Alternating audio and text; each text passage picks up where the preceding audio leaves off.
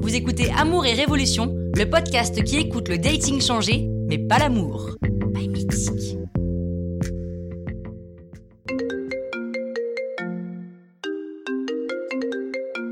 Allô Ça va Et toi, Sista, toujours sur ton appli Justement, non.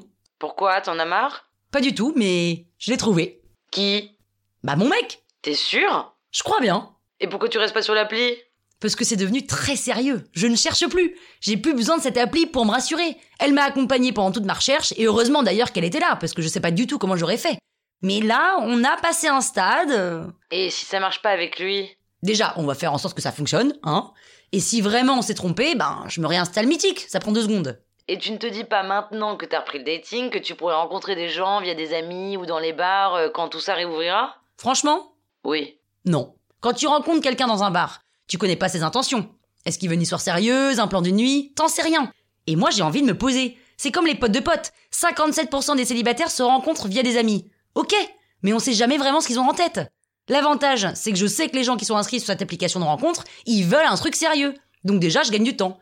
Il n'y a pas de sélection en fonction de leurs envies. On veut tous la même chose. T'as raison.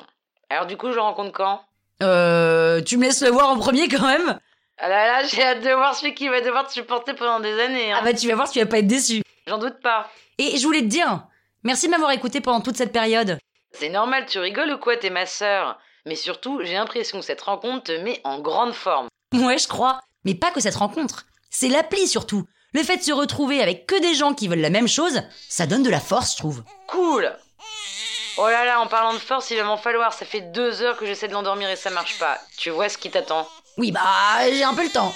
Bon, allez, bye ma sœur, je t'embrasse. Euh, hey, comment il s'appelle déjà Tom. Tom C'est son prénom. Oui, pourquoi Mais il a quel âge Euh... Quoi Quel âge il a 25.